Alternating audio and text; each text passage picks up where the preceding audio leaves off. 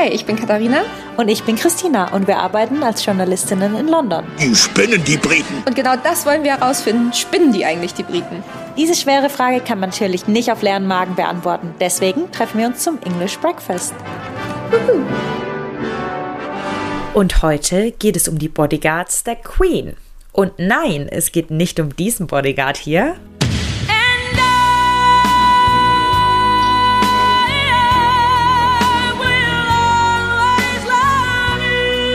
Ich verspreche euch, Whitney Houston hat nach unseren Recherchen jetzt erstmal nichts damit zu tun.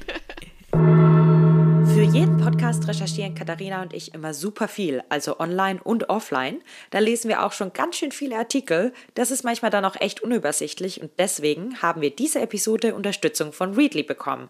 Aber Katharina, was ist denn Readly eigentlich? Tja, das ist eine App, in der mehr als 5000 Magazine aus der ganzen Welt zusammengefasst sind und zum Beispiel auch einige deutsche Tageszeitungen. Und die App kostet 9,99 Euro im Monat und damit könnt ihr dann alles lesen, was diese App zu bieten hat. Und das ist wirklich wahnsinnig viel, denn wir haben uns da mal durchgewühlt und ich glaube, ich habe Christina selten so aufgeregt erlebt. Das waren ungefähr zwei Stunden, die wir über FaceTime verbracht haben, wo sie mir wirklich alle drei Sekunden eine neue Zeitung gezeigt hat, die sie gefunden hat. Also wirklich ein großes Angebot und was ich besonders gut finde, ist, dass man auch einfach nach Stichworten suchen kann und dann werden einem alle Artikel von allen Magazinen und Zeitungen angezeigt, in denen dieses Stichwort vorkommt. Also für unsere Recherche ist das natürlich großartig. Und was für uns auch noch toll ist, ist, dass es Zeitungen und Zeitschriften aus Deutschland und dem Vereinigten Königreich gleichzeitig gibt und da auch echt einige über die Royals London und Großbritannien dabei sind. Neben den Größen wie National Geographic Deutschland, Rolling Stone, Vogue und Women's Health gibt es auch kleinere und für unseren Podcast sehr hilfreiche Magazine wie History of Royals, Coffee Lovers Handbook, das war sehr hilfreich für unsere Kaffee-Episode, The London Magazine. Und das ist ganz schön auch für euch. Wenn ihr uns mal in unserer wunderschönen Heimatstadt London besuchen kommt, könnt ihr euch da einige Tipps abgucken. Ihr könnt dann eure Favorites auswählen und dann bekommt ihr immer Benachrichtigungen, wenn eure Lieblingsmagazine oder Zeitungen eine neue Ausgabe rausgebracht haben. Und ihr habt auch bis zu fünf Profile inklusive. Also ihr könnt das Abo dann auch mit eurer Family teilen. Wir zum Beispiel teilen es hier mit unserer kleinen English Breakfast Familie. Und es ist einfach alles super leicht zu lesen. Also das Design hat uns gut gefallen. Und wie mit allem, das neu ist, geht probieren über studieren. Also das Beste daran ist, wenn ihr euch über de.readly.com slash breakfast online anmeldet, bevor ihr die App herunterladet, dann bekommt ihr einen Monat for free und könnt testen, ob das denn wirklich etwas für euch ist. Als kleiner Nebeneffekt, ist auch noch umweltfreundlicher als herkömmliche Magazine, Papier sparen und so, ne? Weil es klingt bei Readly so, wenn man liest, anstatt so. Also do it. Es lohnt sich auf jeden Fall. Und ganz ehrlich, es hilft auch uns ein kleines bisschen, denn natürlich ist es für uns der größte Lohn überhaupt, dass ihr uns immer zuhört. Aber Leben in London ist auch ziemlich teuer und wir müssen es ja auch irgendwie finanzieren. Und deswegen mit jedem Probeabo, das ihr abschließt, unterstützt ihr uns und sorgt dafür, dass es English Breakfast weiterhin gibt. Den Link packen wir euch natürlich nochmal in die Show Notes. Da braucht ihr dann einfach nur noch draufklicken. Easy peasy. Lemon squeezy. Ja, die Königsfamilie hier in Großbritannien ist, glaube ich, die am besten bewachte überhaupt, würde ich jetzt einfach mal so sagen. Also zumindest mhm. haben wir das Gefühl. Und das, obwohl manche von denen, die sie bewachen, ja doch ein kleines bisschen witzig aussehen. Aber ob ihr es glaubt oder nicht, die Queen's Guard, also die mit den Uniformen und den witzigen Hüten und so vor dem Buckingham Palast, die werden tatsächlich vom Verteidigungsministerium ausgebildet. Auf mich wirkt das immer so ein bisschen wie so eine Show für die Touris, also wenn die da Changing of the Guards machen am Buckingham Palast und dann wird da alles ab abgesperrt und dann spielt eine Kapelle und es kommen manche auf Pferden, manche zu Fuß und dann stehen da die Menschenmassen irgendwie vor dem Palast und gucken sich das an. Und ähm, klar, in unserer Folge über die Monarchie habt ihr ja schon gehört, dass die Royals recht viele Touristen anlocken. Also spielt auf jeden Fall eine Rolle, würde ich sagen. Aber die Briten lieben eben auch ihre Traditionen und so gibt es äh, hier auch die witzigen Fellhüte ja immer noch und gleichzeitig dann aber auch die Snipers auf den Dächern, wenn zum Beispiel die Queen mal irgendwo auftritt. Genau, und du hast ja die Fellhüte schon mal angesprochen. Mhm. Das sind ja Bärenfellmützen sozusagen. Ich denke, wir können uns mal ein bisschen mehr damit beschäftigen, weil wieso so lange Hüte? ja. Wieso? Die Geschichte hinter den Bärenfellmützen, lasst mir euch das erzählen. Die flauschigen Bärenfellmützen sind ja diese ikonischen Merkmale der Uniform von der königlichen Garde und der Ursprung dieser ja scheinbar übertriebenen Helme geht auf das 18. Jahrhundert zurück. Damals trugen die Kanoniere der britischen und französischen Armeen diese riesigen Bärenfellmützen, um größer zu wirken. Also, an was erinnert dich das denn, wenn man über die Größe hinwegtäuschen möchte? Ein Porsche? also ich hatte ja jetzt gehofft, du sagst Napoleon. Dann würde ich sagen, ich habe an ja, Napoleon natürlich. gedacht. Natürlich. Aber der hatte keinen Porsche. äh, nee, aber der hatte Fellmützen. Der Gegner sollte eben so eingeschüchtert werden und der französische Kaiser Napoleon, der kleidete eben seine kaiserliche Garde mit ähnlichen Mützen. Und als dann am Anfang des 19. Jahrhunderts, als er da an der Macht war, hat er das eben gemacht. Das geht schon so weit zurück. Während der großen Schlacht von Waterloo, als die Briten Napoleons Armee besiegten, dann sammelten sie auch die Bärenfellmützen von den Leichen von Napoleons Männern ein und brachten sie als Trophäen nach Hause. Das ist, worum es im ABBA-Song Waterloo wirklich geht. genau. Wir haben es für euch geklärt. Und äh, seltsamerweise, wenn man sich das auch aus Nahen mal anguckt, wie die da auf dem Kopf sitzen, äh, sind diese Mützen eben nicht nur unter den Kinn festgemacht, sondern auch unter der Lippe von den Gardisten. Also mit so einer Panzerkette sind die da befestigt. Und dadurch soll eben der Hals der Wächter im Kampf geschützt werden. Mhm. Die Mützen, die sind so schwer, dass wenn sie nur unter dem Kinn festgebunden waren, der Wächter während eines Angriffs, wenn der, der vielleicht angeschossen wurde und die Mütze nach hinten fallen würde oder gefallen ist, dass der Hals von diesen Guards eben zerbrechen konnte. Oh, oh Gott. Genau, und das ist, deswegen sieht man das auch immer. Jetzt ist es, glaube ich, nur noch unter der Lippe festgemacht. Ja. Und dann denkt man sich mal, wieso ist es denn da? Und das ist, dass es dann einfach wegrutscht und nicht den ganzen Kopf mit nach hinten nimmt. Und die Bärenfellmütze heißt ja auf Englisch Bear Skin. Was etwas seltsam ist, weil es ist ja nicht die Haut des mhm. Bären, sondern es ist das Fell. Und sie soll wohl ihren Namen so erhalten haben, weil das Innere der Mütze sich so nah an den Kopf des Trägers anschmiegt, als wäre das äh, seine eigene Haut, mhm. also Skin. Wie gesagt, die königlichen Garten der Queen, auch heute noch, brauchen einen starken Nacken die massiven Bärenfellmützen sind eben 18 Zoll groß und sie können bis zu 1,5 Pfund wiegen. Und wenn man so eine Schicht überstehen will, da muss man schon einige Workouts vorher machen und ein bisschen Nackenübungen. 1,5 Pfund, das sind doch drei Kilo, oder? Ungefähr? Ja. Krass. Ja. Und das ist ja noch nicht alles. Wir wissen ja, wie das Wetter hier gerne so ist na, es wird gerne mal nass von oben. Und wenn diese Mützen nass werden, sind die noch viel, viel schwerer. Ihr kennt das vielleicht, wenn ihr irgendwie so eine, eine Jacke, eine Winterjacke habt mit so ein bisschen so einem Fellkragen oder so. Und wenn das nass wird, das wird ja auch ordentlich schwer. Oder einfach nur nasse Klamotten, wenn ihr die aus der Waschmaschine rausholt oder so.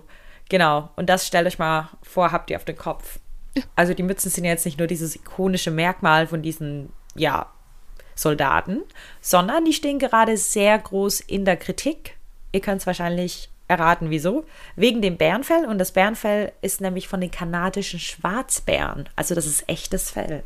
Und die Tierschutzorganisation PETA hat deswegen jetzt auch Alarm geschlagen und gesagt, dass diese Hüte, die übrigens auch sehr, sehr teuer sind, da zahlt der Steuerzahler über eine Million Pfund dafür in sieben Jahren. Und es müssen Tausende von Bären sterben, also das Verteidigungsministerium sagt, sie sterben nicht. Das ist ein Byproduct, also ein Abfallprodukt. Okay. Aber ich, es muss ja trotzdem sterben. Die laufen den Bären so lange hinterher, bis die tot um, umkippen und dann sagen sie, hey, okay, jetzt nehme ich dein Fell. Ja, ich glaube, ich bin da auch noch nicht so überzeugt davon. Das Problem ist einfach, es gibt eine Möglichkeit, dieses Fake Fur, also dieses gefakte Fell herzustellen. Das schaut genauso aus, fühlt sich genauso an wie die echten. Und das Ministerium, Verteidigungsministerium weigert sich noch ein bisschen. Wir haben mit Johanna Voss von ähm, PETA Deutschland gesprochen und die hat uns auch mal erklärt, was denn hinter so einer Bärenfellkappe eigentlich alles steckt. Für jeden Hut muss man davon ausgehen, dass mindestens ein Bärenfall benötigt wird, denn es wird ja auch immer so ein Bär, der hat ja eine Form, das heißt bei Pelz ist immer ein sehr großer Verschnitt auch, weil man einfach nur gewisse Teile dieser Haut verwenden kann und äh, um die Tiere dann zu töten, äh, wird eben in Kanada Jagd auf sie gemacht. Das bedeutet, dass die Tiere ähm, in der Regel erst geködert werden. Zum Beispiel werden hungrige Tiere mit Futter angelockt und dann werden sie gefangen oder auch direkt erschossen.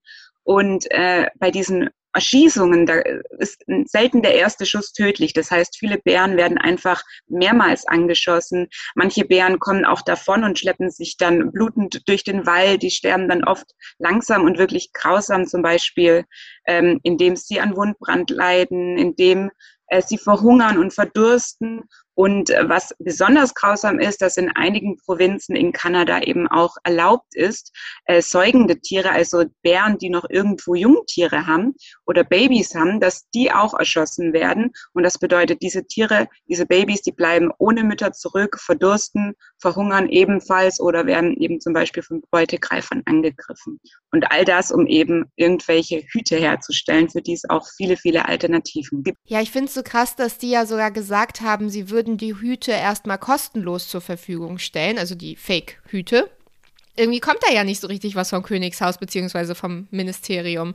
Also schon ein bisschen enttäuschend. Also wir hoffen natürlich, dass die Royals jetzt äh, ne, dem Druck nachgeben. Und Peter spricht gerade groß darüber, auch in den Medien in der UK, weil es gibt eben eine, ja, Methode und eine Art und Weise, diese Kappen herzustellen, die überhaupt nichts mehr mit Bären zu tun haben. Also dafür muss kein einziges Tier sterben. Und äh, Johanna Furs hat uns das auch nochmal genauer erklärt. Peter UK hat da ähm, sehr viel Arbeit reingesteckt hinter den Kulissen und eben zusammen mit Ecopel, das ist so ein führendes Unternehmen im Bereich der Kunstfellproduktion, äh, hat dort eben wirklich spezielle Maschinen bauen lassen, dieses Unternehmen, um diese Hüte herzustellen. Äh, die haben zum Beispiel äh, die exakte Länge von Bärenfell, was 9,5 Zentimeter sind. Die Hüte sind 100 Prozent wasserabweisend, äh, weil eben eine Tyvek-Unterlage verwendet wird. Das ist so ein atmungsaktives Vlies quasi. Und äh, sie bestehen eben aus Acryl, Peter UK hat das quasi extra untersuchen lassen und zwar in äh, Laboren, die auch vom Verteidigungsministerium anerkannt werden. Und dort wurde eben ebenfalls bestätigt gegenüber Peter und auch den Beschaffern dieser Bärenfellhüte, äh, dass es eben alle Anforderungen von diesem Ministerium entspricht. Das heißt, es gibt wirklich keine Ausreden mehr, diese Fälle äh, nicht durch tierfreundliche Alternativen zu ersetzen. Also das Verteidigungsministerium hat sich dazu natürlich geäußert, also unter dem Titel Queen's Guards Caps hat es gesagt, the bearskins worn by the guards are part of our proud military history and identity. There are no suitable alternatives. These bearskins, like leather, horn, and sheepskin, are byproducts of other purposes and should not be confused with fur farming. Also die haben gemeint, wie gesagt, es ist ein Abfallprodukt. Man soll sich darunter nicht vorstellen, dass es Bärenfarmen gibt, in denen Bären gezüchtet werden okay. für ihr Fell. Und ähm, es ist Teil der Geschichte und der Identität, dieses Originalfeld zu benutzen. Und für das Verteidigungsministerium gibt es keine Alternativen. Das würde ich mir gerne nochmal so ganz genau erklären lassen, wie das denn ein Byproduct ist. Also wie sterben diese Bären? Weil man isst man mhm. Bärenfleisch viel in Kanada? Ich, ich, ich dachte bisher immer, die waren geschützt. Ja, also dieses Statement vom Ministerium, dass es eben nur so ein Me Nebenprodukt ist, davon hält Johanna Forst jetzt nicht so viel und Peter generell. Ähm, sie hat das für uns einmal eingeordnet, inwiefern das denn überhaupt stimmt. Ja, das Verteidigungsministerium benutzt das natürlich, um sich zu verteidigen. Also und benutzt als Ausrede dann zum Beispiel, dass die Tiere vor allem äh, zu Conservation-Zwecken, also Erhaltungszwecken getötet werden. Aber das ist natürlich äh, völliger Blödsinn, weil diese Tiere kommen völlig ohne unsere Hilfe oder ohne die Eingriffe des Menschen aus. Und jeder Beitrag, also zum Beispiel auch der Kauf durch dieses Ministerium von diesen Fällen, erhöht ja den Anreiz, noch mehr Tiere zu töten. Also jeder Verwendung von diesen diesen Fällen führt dazu, dass eben auch weiterhin Tiere getötet werden. Und deshalb fordern wir, dass das sofort beendet wird und auf diese Alternativen zurückgegriffen wird. Von den Hüten kommen wir aber auch zu den Uniformen, denn wir sind hier ja bei den Briten und natürlich ähm, gibt es da ganz, ganz kleine, feine, aber natürlich sehr, sehr wichtige Unterschiede an den Uniformen, die ihr vielleicht nicht immer erkennt. Und deswegen erklärt Christina euch die jetzt. Genau, ich bin heute der Erklärbär und Katharina hat das schon ganz gut gesagt. Klein, aber fein sind die Unterschiede. da muss man auch richtig nah rangehen. Aber wieso gibt es denn überhaupt Unterschiede? Unterschiede. Das ist einfach dem geschuldet, dass das nicht eine große Truppe ist, diese Queen's Guards. Auch wenn man das immer so alles unter einem Mantel ähm, oder unter einen Hut packt, kann man jetzt sagen. oh, das war ein schlechtes Wortspiel. Ähm, aber sie werden aus fünf verschiedenen Regimenten zusammengewürfelt. Und diese fünf Regimente sind die Grenadier Guards, die Coldstream Guards, die Scots Guards, die Irish Guards und die Welsh Guards.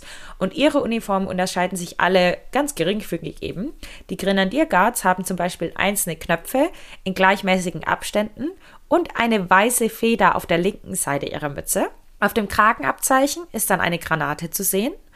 Die Coldstream Guards hingegen haben zwei Knöpfe und die Feder ihrer Mütze ist rot.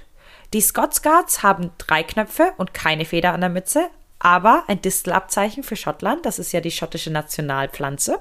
Das ist am Kragen. Die irische Garde hat vier Knöpfe, eine blaue Feder auf der rechten Seite der Mütze und ein Kleeblatt auf dem Kragenabzeichen, auch wieder mhm. die Nationalpflanze. Die walisische Garde hat Knöpfe in Fünfergruppen mit einer weiß-grünen Feder der, auf der linken Seite der Mütze und Lauch auf ihren Kragenabzeichen. Oh. Das fand ich interessant. ja. Da bekommt du Lauch eine ganz andere Bedeutung. Genau. Und sie schützen eben mehr als nur den Buckingham Palace. Auch wenn eben die Wachen immer in der Regel mit dem Buckingham Palace in Verbindung gebracht werden, weil sie da ja meistens stehen, schützen sie auch andere königliche Wahrzeichen. Das Regiment der Foot Guards ist die wichtigste Abteilung für die Hauptstadt. Für die militärische Sicherheit des Herrschers sind die zuständig und auch für zeremonielle Aufgaben in London. Und woran denkst du, Katharina, wenn du an Filme denkst, in denen diese Guards vorkommen? Was passiert da meistens? Ähm, naja, also ich glaube, so das Klassische ist, dass und da wundere ich mich immer, von wann diese Filme sind, weil man kommt ja wirklich nicht nah dran an die Guards, sondern die stehen ja relativ weit weg hinterm Tor beim Buckingham Palast. Aber ich habe immer dieses Bild vor dem Buckingham Palast, wie sie da, wie, ja. weißt du, wie einer da steht und dann kommt jemand ja. und versucht, äh, die zum Lachen zu bringen. Die königlichen Wachen, die stehen eben stramm vom Buckingham Palace.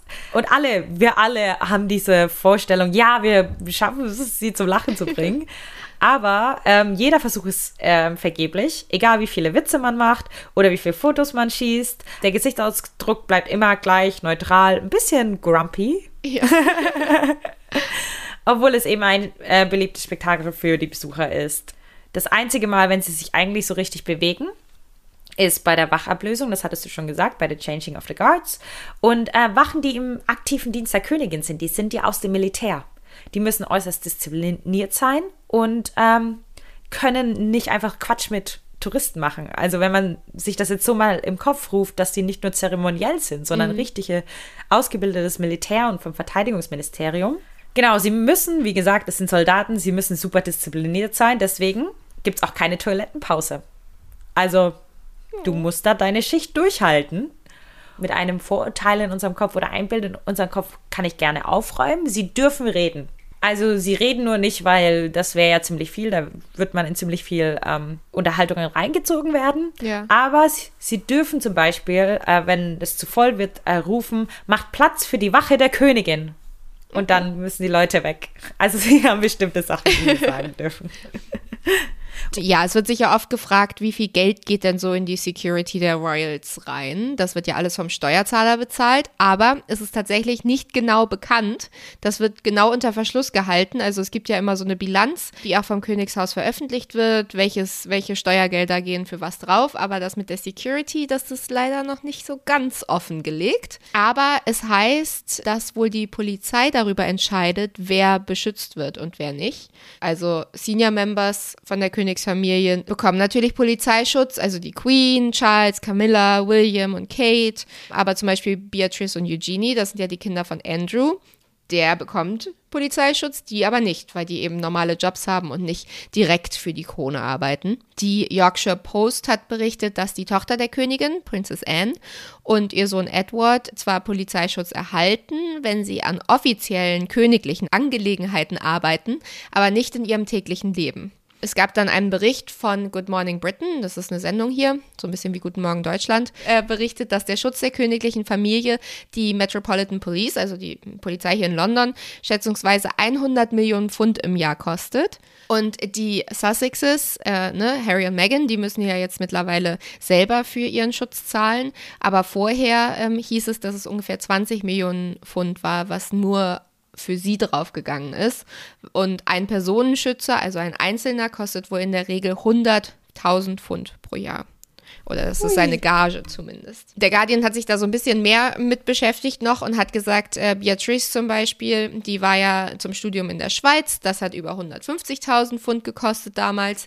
Ähm, dann die Hochzeit von Edward, das ist ja der eine Sohn von der Queen und Sophie, war 250.000 Pfund und wir waren ja auch dabei bei der Hochzeit von Harry und Meghan. Es war ein riesiger Aufriss in Windsor, also mit, mit vielen ähm, Celebrity-Gästen auch. Und ähm, da wurde geschätzt, dass die Sicherheit dafür 30 Millionen Pfund gekostet hat. Ui. Also das finde ich schon echt heftig. Kate und William als Gegenstellung für deren Hochzeit waren es nur 6,35 Millionen Pfund, heißt es. Bewacht wird die Königsfamilie vom Royal Protection Squad. Das ist die, die königliche und diplomatische Schutztruppe, also eine Elitetruppe von Scotland Yard, die rund um die Uhr für die Sicherheit der königlichen Familie und der diplomatischen Gemeinschaft Londons sorgt. Die wurde 1983 gegründet und besteht aus 185 SAS ausgebildeten Beamten, also vom Militär, mhm. äh, darunter uniformierte Beamte und persönliche Leitwächter, die eine Reihe von königlichen Persönlichkeiten eben dann bewachen. Die Queen das ist jetzt übrigens was, was gemunkelt wird. Das äh, ist, glaube ich, nicht äh, hundertprozentig bestätigt. Klatsch und Tratsch, Gerüchte-Alarm von Katharina. Die Queen soll nämlich einen Spitznamen haben bei ihren Bodyguards, damit niemand weiß, über wen sie reden. Und das soll Sharon sein. Ich, die Sun hat nämlich berichtet, ähm, dass der Codename von einem königlichen Berater aufgedeckt wurde, der sich vor einem königlichen Besuch in einer Kathedralenstadt umgeschaut hat. Und dann soll er gesagt haben, sie ist als S aufgeschrieben, bevor er sich die Hand vor den Mund hielt und flüsterte, es ist Sharon. Als er gefragt wurde, wofür das S stehe. Aber viele sagen eigentlich, es steht nur für Sovereign. Ich glaube, das macht mehr Sinn. Also, ich, Sharon kann ich mir nicht so ganz vorstellen. Aber wir haben das ja schon angesprochen. Es sind die besten Leute, die für die Queen arbeiten. Und so hat es auch angefangen. Also, die Regimenter der Household Division, das ist eben die übergeordnete Division für die Guards, die haben eine lange und stolze Geschichte, die größtenteils eben auf die Zeit der englischen Bürgerkriege und der Restauration in der Mitte des 17. Jahrhunderts zurückzuführen ist. Und seit dieser Zeit haben sie eben diese Doppelrolle als persönliche Truppe des Herrschers und die besten Kampfsoldaten der Na Nation ausgeübt. Und die ursprüngliche Household Brigade umfasste die First Life Guards, die Second Life Guards und die Royal Horse Guards, die The Blues, die kennen wir ja heute noch. Die beiden Regimenter der Lifeguards wurden dann 1922 zusammengelegt. Das neue Regiment wurde zunächst als The Lifeguards in Klammern First und Second Klammer zu, bezeichnet. 1928 dachten sie sich, das ist ein bisschen zu anstrengend immer zu sagen, deswegen heißen die nur noch The Lifeguards. die Royal Horse Guards fusionierten 1969 mit The Royal Dragoons und wurden zu The Blues and The Royals. 1992 wurden die beiden Regimenter der Household-Kavallerie zu einem Verband zusammengeschlossen, der das Household-Kavallerie-Regiment ist. Das ist ein gepanzertes Regiment mit Sitz in Windsor und das Household-Kavallerie Mounted Regiment, das ist in den Hyde Park Barracks stationiert. Das nimmt hauptsächlich die zeremoniellen Aufgaben wahr. Die Gardebrigade bestand ursprünglich aus den Grenadiergarden, den Coldstream Guards und den Scots Guards, die Irish Guards wurden am 1. April 1900 auf den Wunsch der Königin Victoria in die Brigaden aufgenommen, um der Tapferkeit der irischen Regimenter während der südafrikanischen Kriege zu gedenken. Am 2. Februar 1915 wurde in der Times ein Brief veröffentlicht, in dem vorgeschlagen wurde, ein Regiment der Welsh Guards in die Brigade aufzunehmen. Der Scha Vorschlag fand ähm, sofort begeisterte Unterstützung, in der walisischen Presse vor allem, und bei vielen einflussreichen Persönlichkeiten tatsächlich, sodass der Sekretär des Kriegsministeriums am 11. Februar 1915 verkündete, der König war gnädig gestimmt, eine Ergänzung der Gardenbrigade durch die Aufstellung eines Bataillons der walisischen Garde zu genehmigen. Für einen kurzen Zeitraum bis 1920 gab es ein sechstes Regiment der Foot Guards, das Guards Machine Gun Regiment, das 1919 die Nummer 8 der Garde bei der Geburtstagsparade der Königin darstellte. 1950 schloss sich der Household Kavallerie mit der Brigade der Guards zur Household Brigade zusammen, die im Juli 1968 in Household Division umbenannt wurde. Finally. Und jetzt sind wir wieder am Ende. so viele Name Changes. Zur gleichen Zeit wurde eben die Brigade der Guards zur Guards Division. Was vielleicht noch interessant ist, ist, wer hat denn eigentlich das Kommando über wen? Ne? Ja. Wir haben ja jetzt viele Namen gehört, viele Sachen. Wir wissen, dass wir jetzt angekommen sind bei fünf Divisionen, die das zusammen, diese Household Division machen. Die große Frage ist, wer hat den Hut auf? Wer hat den Hut auf? Es gibt viele, viele große Hüte. Der oder die amtierende Monarchin ist in der Regel der Oberst der Regimente, der Haushaltsabteilung und jedes Regiment hat einen Oberst, der normalerweise entweder ein Mitglied der königlichen Familie oder ein hoher Offizier ist. Also die Queen ist Chefin von allen. Und dann hat sie aber, weil sie kann ja nicht alles machen, Nee. äh, für jedes der verschiedenen Regimenter hat sie einen, einen anderen Chef oder Chefin. Für The Lifeguards ist es Lieutenant General Sir Edward Smith Osborne. Oh, wait. Für, für The Blues and Royals, ne, haben wir ja jetzt gehört, wer das ist. ist es jetzt die HRH, the Princess Royal. Und das ist die Tochter der Queen. Das ist Anne. Also davor war es eben am Prinz Philipp. Und Prinz Philipp hatte das zuvor von Andrew übernommen, weil wir alle wissen, er musste seine Aufgaben aufgeben. Die Grenadier Guards werden geleitet von Lieutenant General Sir James Bucknell. Das ist ein cooler Name. so, die Coldstream Guard werden von dem HRH, the Duke of Kent, geführt. Und die Scots Guards werden gemeinsam von ähm, HRH, the Prince of Wales, das ist Charles, mit seinem Sohn, dem HRH, the Duke of Cambridge, mit äh, William, William. geführt. Da ich ja vorhin diese kleine Anekdote mit Sharon hatte, ich habe ich noch eine andere, die hier ist aber auf jeden Fall wahr. Und da geht es nämlich um Operation Candid. Und zwar geht es da um einen Notfallplan der britischen Regierung aus dem Kalten Krieg, der die Evakuierung von Königin Elizabeth II., des Herzogs von Edinburgh, als der damals noch gelebt hat, Prinz Philipp, und äh, anderer Mitglieder der britischen Königsfamilie aus London im Falle eines Atomkrieges vorgesehen hat. Der Plan wurde Ende 1962 nach der Kuba-Krise entwickelt und ähm, dann im darauffolgenden Jahr genehmigt. So, und falls ihr jetzt denkt, ach, den Plan, den gibt's doch heute bestimmt nicht mehr, braucht man ja gar nicht mehr. Ha, falsch gedacht. Denn Anfang 2019 ha- hatte man ja hier befürchtet, dass es einen No-Deal-Brexit geben wird und äh, dass es dann ganz viele Unruhen geben könnte und vielleicht einen Aufstand und so weiter. Und deswegen haben die Beamten damals gesagt, wir müssen diesen Plan aktualisieren für den Fall, dass die Königin und andere Mitglieder des Königshauses aus äh, London eben fliehen müssen im Fall eines No-Deal-Brexits. Und der Brexit-Evakuierungsplan hatte dann den Namen, wie auch generell der Notfallplan, ja für den No-Deal-Brexit Operation Yellowhammer. Ist nicht ganz klar, worauf sie sich da vorbereitet haben, also was sie dachten, was passiert in der Öffentlichkeit oder ob die Queen überhaupt zugestimmt hätte, dass man sie evakuiert. Aber es gab diesen Plan. Wie gesagt, also es gab bisher nicht so eine richtige Revolution in Großbritannien, also bisher jetzt, jetzt gerade nicht. Aber wir wollten uns ja mal angucken, wieso gibt es denn diese Guards? Was machen die? Ähm, wofür braucht man die? Ist die Monarchie oder sind die Monarchen überhaupt so in Gefahr? Und ja, äh, wir haben uns Fälle angeguckt und haben auch herausgefunden, dass wohl Queen Victoria vor, vorweg schon mal diejenige war, zumindest die am meisten dokumentierten Fälle, die über die Jahre am meisten angegriffen wurde.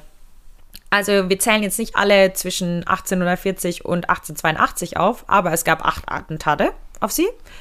Die Menschen waren ordentlich unzufrieden mit ihr, würde ich sagen. Und viele waren tatsächlich recht jung. Die Attentäter so zwischen 17 und 19 Jahre alt und es waren alles Männer. Einige wurden dann nach Australien gebracht, in die neue Kolonie. das, das war ja damals das Gefängnis von Großbritannien. Und einer hatte sogar die Todesstrafe bekommen. Und das war Henry James O'Farrell. Der kam eigentlich aus Irland, zog aber mit seiner Familie als kleiner Junge nach Sydney, weil sie dachten, dass sie da ein besseres Leben hätten. O'Farrell wollte Priester werden, wurde aber von Erzbischof James Gold zurückgewiesen, der ihm die Priesterweihe verweigerte, weil er sich gegen die katholische Hierarchie wandte.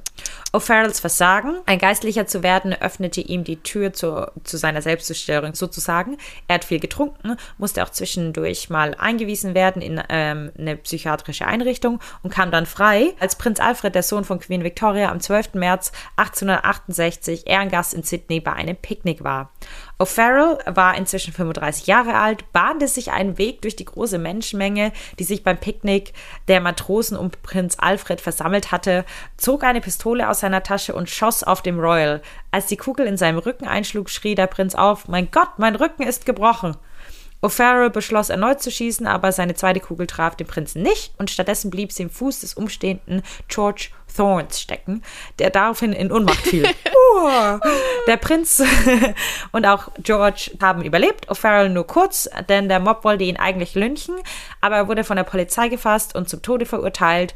O'Farrells sterbliche Überreste wurden in der katholischen Abteilung der Rockwood Friedhofs beigesetzt wo heute eine kleine Messingtafel lediglich seinen Namen nennt, nicht aber die Tat, die ihn ins Grab gebracht hat. Im Jahr 1850 ähm, gab es auch einen, einen weiteren äh, Anschlag auf Prinzessin Victoria. Und zwar von Robert Pate. Den muss ich euch auch kurz einmal vorstellen, weil der Fall irgendwie ganz witzig klingt. Also natürlich vorsichtig formuliert witzig. Nachdem er als Offizier der britischen Armee gedient hatte, ist Robert Pate irgendwie dem Wahnsinn verfallen. Er war auch bei den Londonern, also auch bei der Königin, für sein manisches Verhalten bekannt und hat im Hyde Park zum Beispiel immer auf Gänse eingetreten bisschen komisch. Bei einem seiner Spaziergänge durch London hat ähm, er dann, ist er dann auf eine Menschenmenge gestoßen die sich vor dem Cambridge House versammelt hatte. Und da war Königin Victoria und ihre drei Kinder, ähm, die hatten ihren sterbenden Onkel besucht.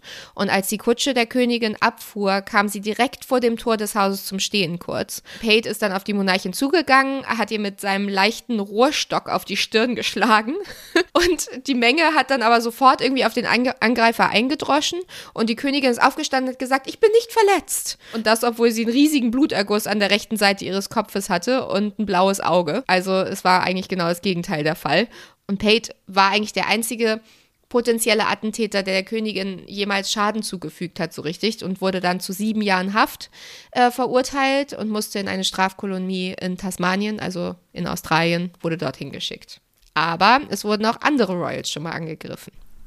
Genau, letzten Sommer war Prinz Charles gezwungen, die Spezialbeamten auf seiner, wie in der Boulevardpresse genannt wurde, James Bond-artigen Uhr zu alarmieren, weil es ist so ein Gadget, das kann das eben. Und als er beim Schwimmen im Mittelmeer mit einer Harpune bedroht wurde, die wasserdichte Alarmuhr, von der man annimmt, dass sie auch von Prinz William getragen wird, löst ähm, die Pager der Sicherheitsleute aus. Dieser Vorfall wurde als die schwerste Bedrohung eines Königs seit 1994 angesehen, als David Kang, ein 23-jähriger Student in Australien, mit einer Schreckschusspistole auf Charles losging. Da er nicht wusste, dass er mit Platzpatronen äh, beschossen wurde, wurde er eben von den Sicherheitsleuten dann überwältigt. Also ganz schön viel passiert in Australien. Ja. 1998 wurden Liebesbriefe von äh, Prinzessin Diana an James Hewitt, ihren damaligen Freund, gestohlen, also aus dem Tresor im Haus tatsächlich von James Hewitt. Und es waren insgesamt 64 Briefe, die zwischen 1989 und 1991 geschrieben wurden. Und angeblich hat sie wohl die Ex-Verlobte von James Hewitt, also Anna Ferretti hieß sie, ähm, entwendet haben. Und äh, die hat dann versucht, die an eine britische Zeitung zu verkaufen.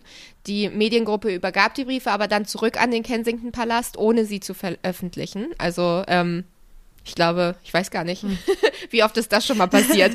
Anna Ferretti wurde dann zwar verhaftet und wurde auch von der Polizei verhört, hat aber später dann gesagt, sie bedauert ihr Handeln und wurde dann nicht weiter strafrechtlich verfolgt. Wäre dies der Fall gewesen, wären die Briefe als Beweismittel vor Gericht gelangt und äh, das hätte dann die mhm. königliche Familie in Verlegenheit bringen können. Also wir können uns da ein bisschen zusammenreimen, was da genau hinter den Kulissen passiert ist. Adamo Canto wurde im Januar zu einer achtmonatigen Haftstrafe verurteilt, nachdem er aus dem Buckingham Palace, in dem er als Catering Assistant eigentlich gearbeitet hat, ähm, laut Polizei betre eine beträchtliche Menge von Gegenständen gestohlen hatte. Während des Gerichtsverfahrens stellte sich heraus, dass Canto 77 Gegenstände aus den Palastgeschäften, den Schließfächern des Personals und einem königlichen Lagerraum entwendet hatte. Darunter befanden sich signierte Fotos von Prinz William und Kate Middleton, Medaillen und ein speziell für Prinz Andrew angefertigtes Samsung-Handy.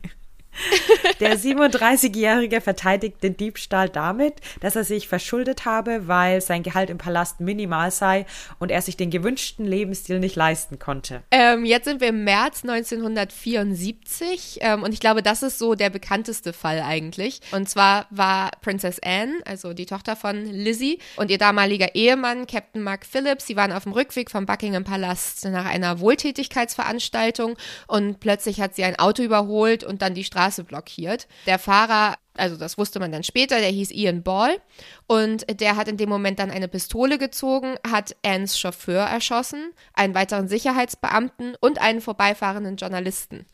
Er ist dann quasi, hat die Autotür geöffnet, Anne saß natürlich hinten und hat dann gesagt, hey, ich entführe dich jetzt. Bitte steig aus dem Auto aus.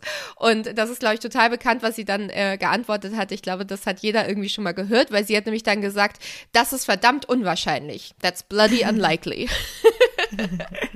Was ich so krass finde, stell dir vor, jemand hält dir eine Pistole vor die Nase und sagt, du steigst jetzt aus, ich entführe dich. Und du sagst, äh, nö.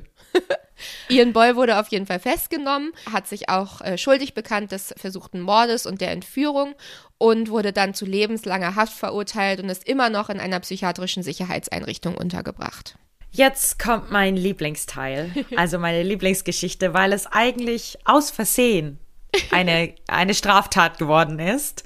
Und zwar ist das 1981 und zwar geht es um drei deutsche Touristen, ne, die Backpacking und Zelten, Wildzelten ähm, durch London gereist sind und über Nacht ein Plätzchen gesucht haben. Und es war schon dunkel dann haben sie so eine ja, Mauer gesehen und haben dahinter Bäume gesehen und dachten sich, hey, das, das sieht doch nach einem guten Schlafplatz aus.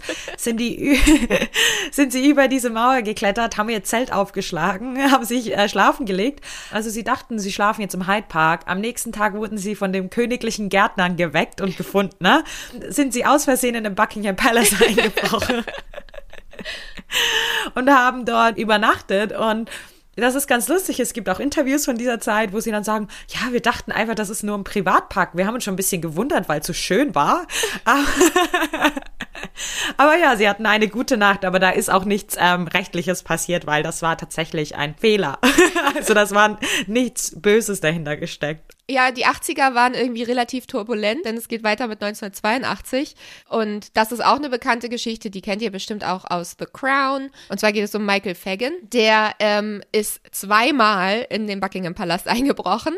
Bei seinem ersten Versuch ist ein Abflussrohr hochgeklettert und war so plötzlich im Schlafzimmer vom königlichen Hausmädchen.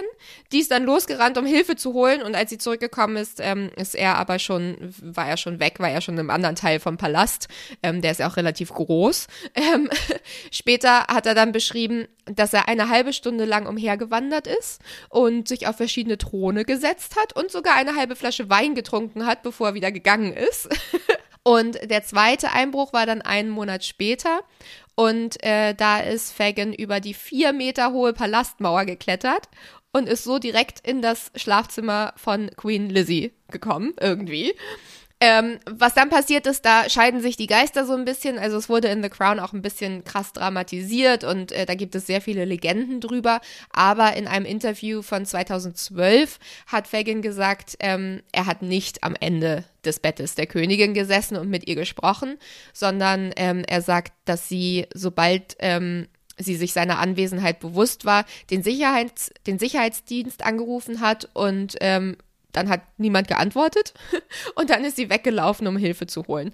Und ein Diener hat dann wohl Fagin aus dem Zimmer begleitet und ähm, dann wurde er natürlich kurz danach verhaftet. Und obwohl er nicht wegen Hausfriedensbruch verurteilt wurde, hat er trotzdem einige Zeit in einer psychiatrischen Klinik verbracht danach und wurde wegen Verschwörung zur Heroinbeschaffung zu vier Jahren Haft verurteilt. Und nach diesem Vorfall, also nachdem er eben zweimal in den Buckingham Palast äh, eingebrochen ist, hat dann der Palast irgendwann reagiert und dann haben sie für 1,6 Millionen Pfund eine Polizeistation direkt neben dem Palast errichtet. Ähm, und das ist heute der Stützpunkt von der Royal Protection Squad. Ja, das macht ja auch Sinn, dass sie das vorher noch nicht hatten. Deswegen konnten die auch einfach äh, im Buckingham Palace in die Gärten einbrechen ja. und dort übernachten. Der ehemalige königliche Butler Paul Burrell wurde im Januar 2001 wegen Diebstahls verhaftet, nachdem bei einer Razzia in seiner Wohnung Tausende von Gegenständen sichergestellt worden waren, von denen die Polizei annahm, dass sie aus Dianas Wohnung in, im Kensington Palace stammten. Darunter befanden sich Gemälde, Zeichnungen, Porzellan, verschiedene Porzellane, Fotos, Kleidung und sogar persönliche Notizen der verstorbenen Prinzessin an ihre Söhne. Doch nur wenige Tage nach Beginn des Prozesses brach der Fall dramatisch zusammen. Es stellte sich heraus, dass die Königin sich plötzlich an ein Treffen kurz nach Dianas Tod erinnerte, bei dem Paul ihr gesagt hatte, dass er einige ihrer Besitztümer zur sicheren Aufbewahrung mitgenommen hatte. Später wurde behauptet, die Königin habe interveniert, um den Fall zu stoppen, nachdem Prinz Charles sich Sorgen darüber gemacht hatte, was Dianas vertrauter Helfer vor Gericht enthüllen könnte. Ja, also Paul Burrell, den haben wir auch schon ein paar Mal interviewt. Der äh, spricht ja wirklich sehr, sehr offen mit der Presse. Ähm, ich glaube, die Sorge war auf jeden Fall berechtigt und das hätte für Charles bestimmt nicht so gut ausgesehen, gerade wenn man jetzt über die Notizen und so spricht who knows, was da drauf stand. Genau. Im Mai 2021, das ist jetzt das Neueste, wurden eine, ein Mann und eine Frau festgenommen, weil sie über den Zaun bei der Royal Lodge in Windsor geklettert waren, wo die, da geht die Queen immer spazieren mit ihren Corgis. Das kennt man vielleicht so, dieses Bild. Die konnten da wohl 20 Minuten lang spazieren gehen, bis sie entdeckt wurden. Und sie wurden später auf Kaution freigelassen. Sechs Tage zuvor wurde eine Frau versehentlich vom Wachpersonal auf das Gelände der Lodge gelassen. Prince Andrew wohnte dort und soll jedes Mal zu Hause auch gewesen sein. Das ist alles so ein bisschen suspekt. Da sieht man auch, wie groß das einfach alles ist. Ja. Und dass es ganz schön schwer ist, das zu bewachen. Die Thames Valley Force, ähm, die sorgt ja für die allgemeine Polizeibereitschaft rund um das Schloss in Windsor. Ähm, die Königin wird auch von den Fußtruppen der Household Division eben bewacht, die in den Victoria Barracks direkt außerhalb der Schlossmauern stationiert sind. Und ähm, zum Beispiel auch 2003 verkleidete sich der Komiker Aaron Barshak als Osama bin Laden, um in Williams 21. Geburtstagsparty im Schloss einzudringen. Ja, ich glaube, bei Windsor ist es jetzt gerade so ein bisschen so, wie es früher beim Buckingham Palast war, weil die Queen ja jetzt erst seit der Pandemie eigentlich so richtig da wohnt. Und ich glaube, deswegen sind die noch nicht so vorbereitet, weil es ist ja so groß. Also auch, wenn man, ähm, man darf ja auf dem Long Walk, das ist so dieser lange Weg, der eben zum Schloss geht, darf man ja auch sein. Also da können ja alle normal spazieren gehen. Und da ist nur so eine ganz kleine Mauer. Und wenn man über die geht, dann sieht man ähm, Frogmore Cottage, wo ja äh, Harry und Meghan auch gewohnt haben. Ich glaube, jetzt wohnt Eugenie da. Das heißt, man könnte könnte wirklich easy darüber klettern und ähm, da einfach mal rumlaufen. Also, und weil es so groß ist und so viele Bäume da stehen, ist es halt auch manchmal so, dass man nicht erkannt wird. Ähm, wir rufen jetzt nicht zur Straftat aus, nein, nein. auf. Ähm, ihr werdet definitiv verhaftet, wenn ihr das macht. Äh, so don't do it. Ja. genau, Katharina. Wir haben ja jetzt ganz schön viele verrückte Sachen gehört. Also ich finde, das war eine verrückte, verrückte Episode. Ja können wir mit Sicherheit sagen, dass die Briten spinnen auf beiden Seiten. Auf, auf, auf der Household Division Seite genauso wie auf der Seite der Menschen, die versuchen, irgendwie bei der Queen mit im Bett zu schlafen oder royales Silber zu klauen. ähm, ja. Ich glaube ja. Also ähm, ich, ich, finde diese Diskussion um die Fellhüte finde ich total verrückt und ich kann einfach nicht verstehen, wenn dir sogar diese Hüte kostenlos angeboten werden. Warum machst du es dann nicht einfach. Und wenn es nur ist, um ja. die, äh, um, um die Gesellschaft quasi zufriedenzustellen, erstmal. Und dann kannst du ja immer noch gucken, äh, wenn es jetzt gar nicht geht. Ich glaube, das ist nicht der Fall, aber, ne, weil es gibt auch Studien, die zeigen, das hatte Johanna Forst nämlich auch noch gesagt, also 90 Prozent der Briten wollen überhaupt gar keinen Pelz. Und die Regierung überlegt mhm. auch gerade, Pelzimporte zu stoppen, dass man halt ja. hier gar keinen Pelz eigentlich mehr kaufen darf, weil eben die Bevölkerung sagt, nee, ach, wir wollen das gar nicht. Und die Queen ähm, ist ja auch pelzfrei und so, die spricht sich ja auch dafür aus. Also ich verstehe nicht, warum das Verteidigungsministerium da so an, an dieser Tradition festhält, dass es unbedingt Bärenfell sein muss. Ja, das hatten wir in der letzten Folge äh, zu COP26 ja auch schon besprochen gehabt, dass in Großbritannien Naturschutz und Tierschutz kein Rechts-Links-Thema ist, politisch gesehen. Also alle, also der Großteil der Bevölkerung steht dahinter.